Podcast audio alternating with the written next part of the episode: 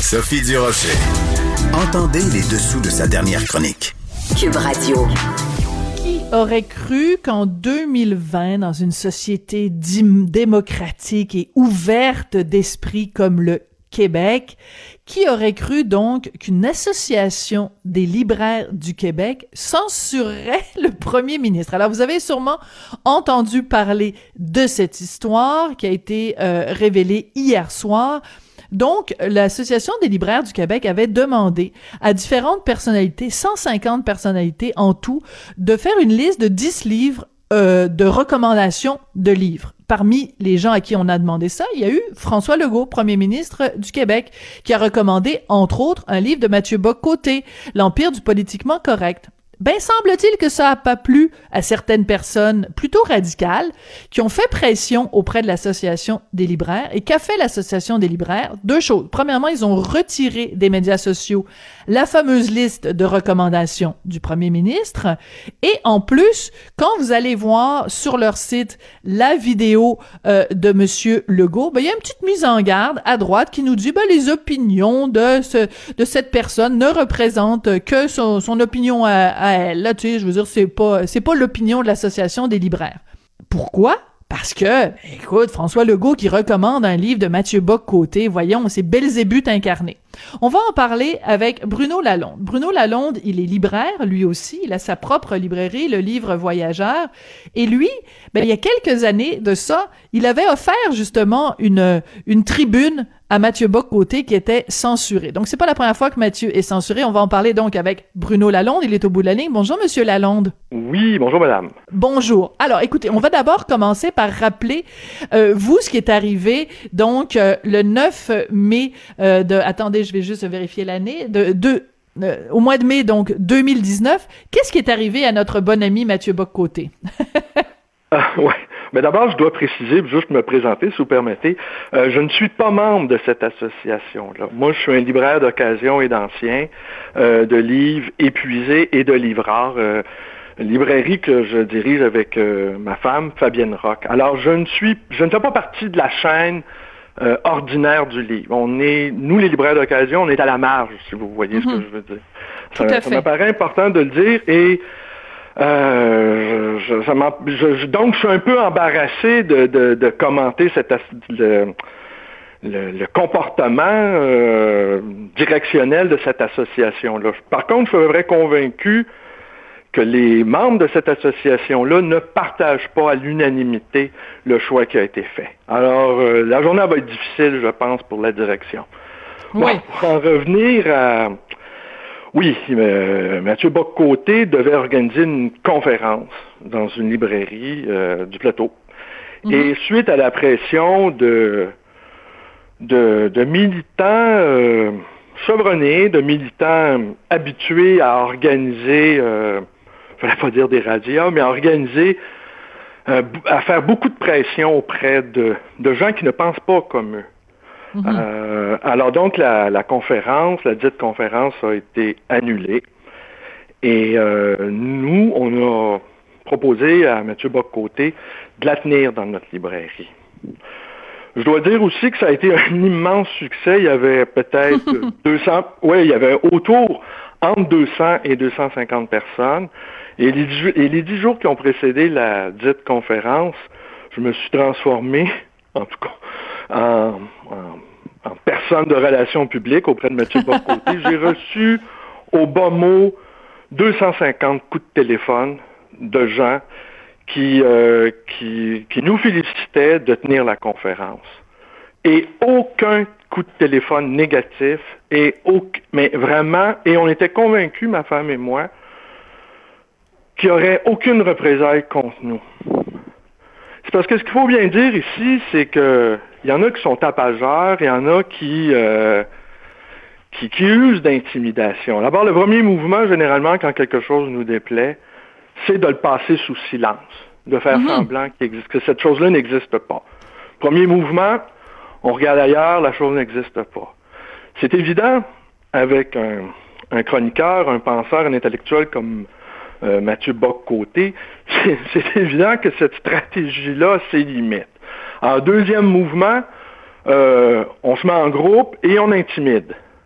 Et l'argument central pour, euh, pour refuser d'une certaine manière l'échange, le, dialogue, voire même l'affrontement avec des idées qui nous sont qui nous sont désagréables, c'est dire que ces idées-là appartiennent au monde dominant. Hmm. Et que le monde dominant a assez de a assez de tribunes pour pouvoir s'exprimer. Moi, les de privilégiés. Mon point de vue, Les privilégiés. moi, de mon point de vue de libraire, je vous dirais, il y a des médias mainstream, hein, pour les appeler comme ça, qui s'affrontent assez durement. Et chacun d'entre eux a, des, soldats, des soldates qui, qui livrent combat. Mais les librairies, elles, euh, à mon sens, je dirais pas que ce sont des lieux neutres, mais ce sont des lieux où euh, où, les idées, où les gens qui incarnent ces idées-là puissent, en toute sécurité et librement les exprimer. Ben voilà. Et là, il y a une question, il y a une question de culture aussi. Tout ce phénomène-là de la cancel culture, euh, pour un libraire, c'est impossible. Je prends même ma propre librairie. J'ai une excellente section marxiste qui est très, très courue. Non, vraiment, je suis pas mal bon là-dedans. Mais en même temps, j'ai une section euh, catholique aussi. Ils sont même presque face à face. ouais, je comprends ce que vous voulez dire. C'est que ben oui, du choc des idées naît la lumière, Monsieur Lalonde. C'est c'est aussi le rôle d'un libraire de mettre euh, de mettre à la disposition du public lecteur des idées diverses et après ben au choix des lecteurs de décider si ils, ils sont marxistes ou ils sont catholiques. ben, regardez, dans mon cas, moi, chacun des livres que dans la librairie, je les ai choisis. Comme je vous expliquais d'emblée, n'appartenant pas mm-hmm. à, la chaîne ordinaire du livre. Alors, et, j'ai une assez bonne idée des diverses sensibilités qui, euh, qui animent euh, notre société. Et euh, moi, même si je penche de tel ou tel tel côté, euh, dans mon esprit, il faut donner à boire et à manger à tout le monde. Et, euh, et cette idée-là de, de, de, faire de telle sorte que certains livres ne doivent plus exister, pour moi, c'est parfaitement intolérable. Hmm. Je veux dire, c'est pas possible. Je peux, je peux comprendre que des livres sont sujets à caution, alors que des universitaires fassent des appareils critiques, qu'on explique pourquoi tel, tel, tel livre euh, est inquiétant à lire ou qu'on devrait le critiquer, qu'on le fasse. Et c'est des méthodes, euh, c'est des méthodes expéditives, mais ce que je conseille souvent à mes, moi par exemple, ce qui m'intéresse le plus, c'est la culture, donc la langue française. Et souvent, mes, mes, mes, jeunes amis qui fréquentent la librairie, je leur dis, prenez exemple sur ces militants-là déterminés. Cédez rien, organisez-vous, euh, hmm. n'ayez pas peur, ne cédez rien. Et euh, ces militants-là, euh, woke, on va dire, ils sont bons, là, ils travaillent bien, ces gens-là. Plutôt que de... Non, non, mais vraiment, prenons exemple sur eux. Mais c'est des vieilles méthodes aussi, les années 70. Euh, des profs qui étaient boycottés, des set-ins dans les universités. Mhm, absolument. Ça, existait déjà, on n'a pas réinventé la roue. Euh, est-ce qu'il y avait plus de résistance dans les années 70? Euh, peut-être, mais peut-être pas aussi. Mais les idées, les idées finissent quand même par se frayer un chemin, hein?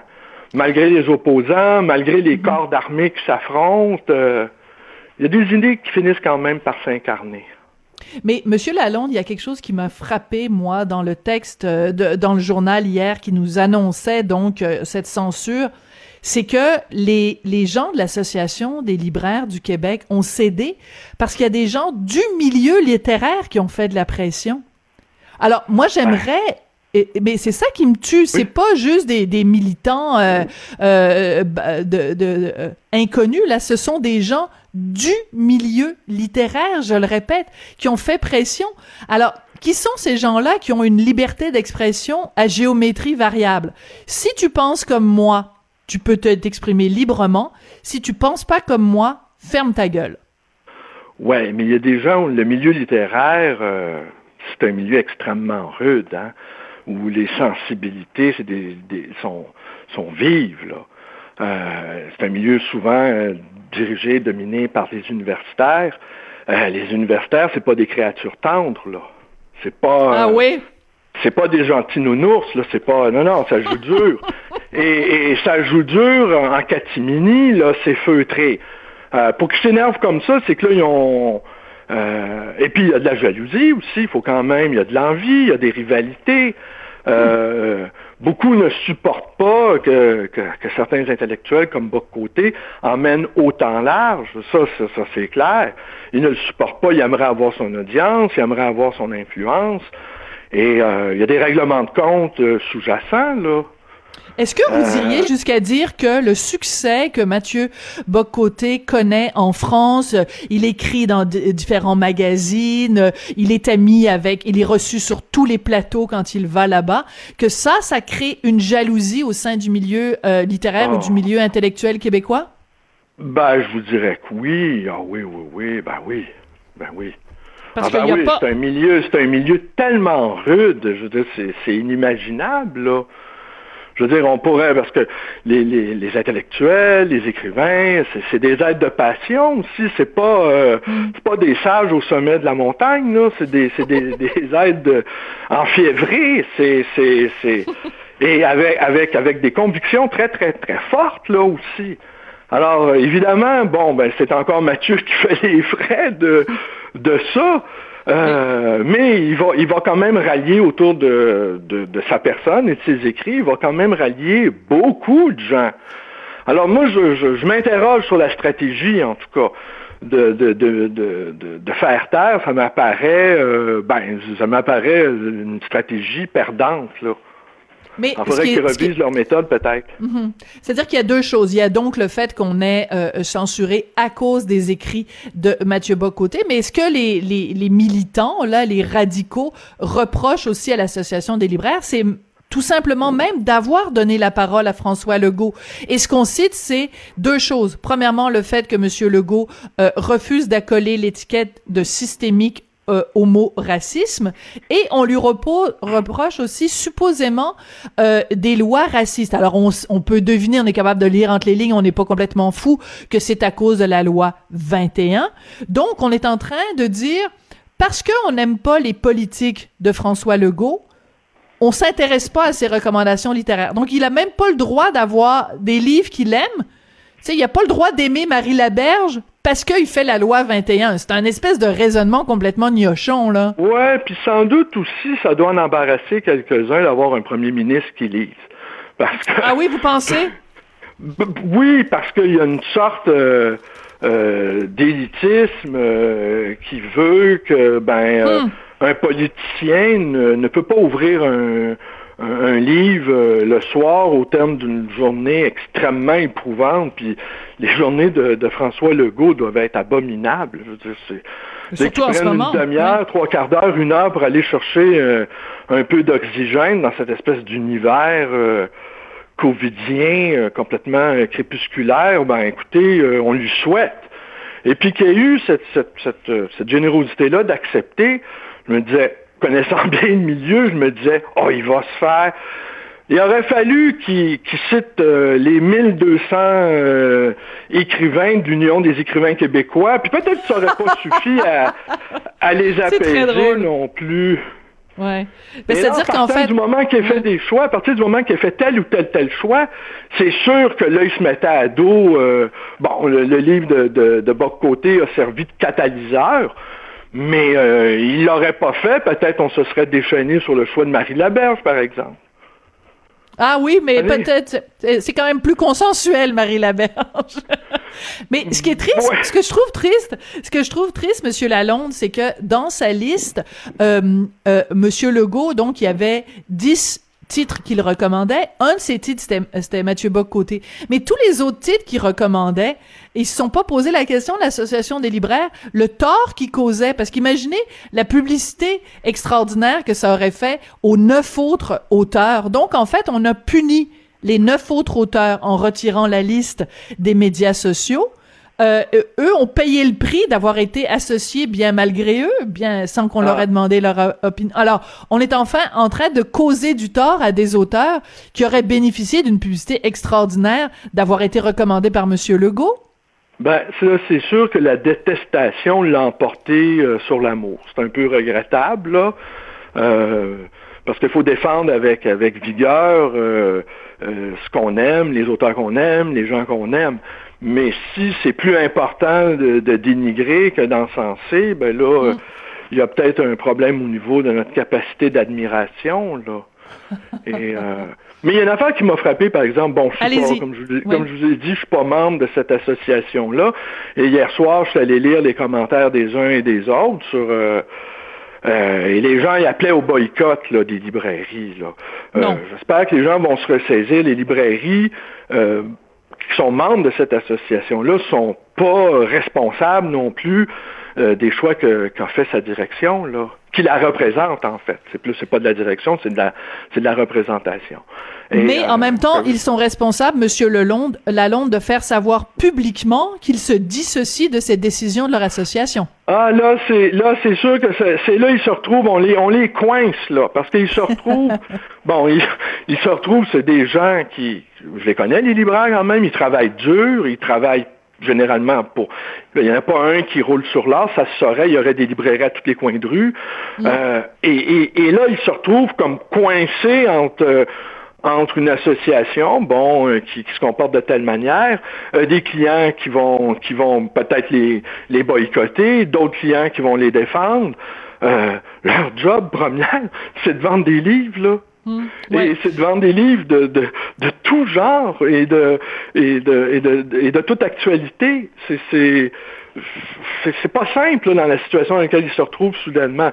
Mais tout ce que je peux dire, c'est que est-ce qu'ils sont tenus de se dissocier de leur association? Écoutez, je sais pas, je n'irai peut-être pas jusque-là, mais assurément, les gens, et le milieu du livre au Québec est un milieu à la fois fragile, mais à la fois extrêmement dynamique et combatif aussi. Mm-hmm. Et là, ce qu'on voit aussi, c'est la passion à l'œuvre. Et c'est assez représentatif du milieu. Euh, mais mais d'aller punir. Euh, non, mais je pense pas qu'il faut faire ça. Moi, ce que j'ai suggéré ce matin, quand j'ai lu ça, je me suis dit non, non, on va aller encourager Amazon. Amazon n'a pas besoin d'encouragement. Non, non. Puis écoutez, de toute façon, moi, il y a deux possibilités. Renaud Bré et Archambault ne font pas partie eux non plus de l'association euh, des libraires du Québec, qui regroupe seulement donc les libraires indépendants. ouais, mais c'est un terme abusif aussi, parce que toutes les librairies agréées euh, il faudrait dire qu'ils appartiennent pas à une grande chaîne des petites librairies, mais toutes, d'une manière ou d'une autre, jouissent de subventions, que ce soit un programme informatique. Euh, Je comprends. Euh, mais, mais, tout ça pour dire que Archambault et Renaud-Bré, Archambault et Renaud-Bré, dès la sortie du livre, ont quand même apposé un étiquette de coup de cœur sur le livre de Mathieu Bock-Côté. Ce serait bien de s'en rappeler aussi. Et moi, je pense que de toute façon, le dialogue est toujours la meilleure chose. Alors, allez chez votre libraire préféré, votre libraire euh, local, et discutez avec eux, à savoir, est-ce qu'ils ont le livre de Mathieu Bock-Côté? Est-ce qu'ils cautionnent les, les, les, les décisions de l'association? Et parlons-nous. C'est certainement pas en boycottant, en censurant qu'on va s'en sortir grandi. Parlons-nous et donnons la parole aux gens pour qu'ils puissent s'exprimer. Monsieur Lalonde, merci beaucoup d'être venu nous parler euh, aujourd'hui. Il n'y a pas de quoi. Merci beaucoup, donc, euh, Bruno Lalonde, donc, euh, copropriétaire de la librairie Le Livre Voyageur, qui euh, donc l'année dernière avait offert euh, une tribune à Mathieu Bock-Côté, qui euh, n'avait pas pu donner la conférence qu'il voulait dans une autre librairie à cause des menaces justement de gens de l'extrême gauche. Il faut la nommer hein, cette violence-là ou cette intimidation-là qui vient de l'extrême gauche. C'est comme ça que se termine l'émission. Merci beaucoup d'avoir été là. Je veux remercier Sébastien Laperrière, Laperrière pardon, à la mise en onde, du Veilleux à la recherche. Et je vous dis, ben, allez donc lire le livre de Mathieu. Et on se retrouve demain.